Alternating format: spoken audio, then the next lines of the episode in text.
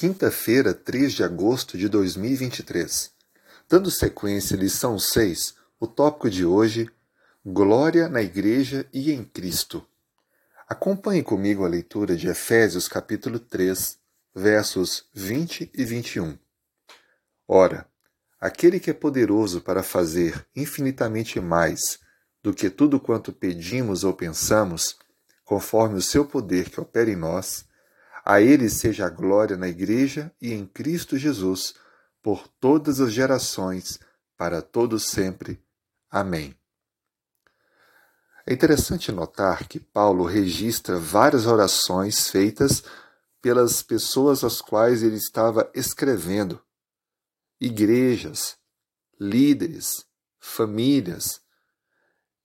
A oração fez parte do ministério de Paulo de maneira ativa e constante. Aliás, é o próprio Paulo que nos aconselha: orai sem cessar. No texto que lemos hoje, é mencionado alguns motivos pelos quais Paulo louva a Deus ao final da sua oração.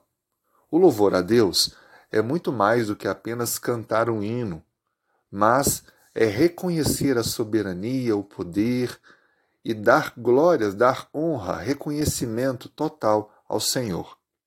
No texto lido, nós encontramos pelo menos dois motivos pelos quais Paulo louvou a Deus. O primeiro é pela salvação oferecida à Igreja por meio de Cristo. Paulo deixou bem claro que somente por Cristo, sua Igreja, ou seja, as pessoas que aceitaram a Ele pela fé, podem assim serem totalmente conectados com o Pai e com o plano da redenção, que oferta a vida eterna.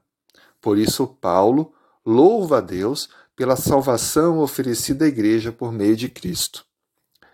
A segundo motivo pelo qual ou razão que Paulo louva a Deus é pelo poder de Cristo exercido em favor dos crentes.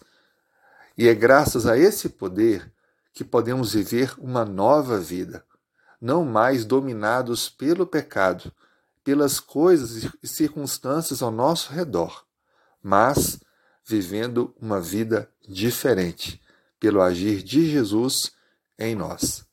Desta forma, Paulo conclui a parte mencionada no capítulo 3, deixando bem claro que o louvor a Deus deve fazer parte da vida do cristão, sobretudo daquele que se coloca como um intercessor orando pelas pessoas que ama e quer bem.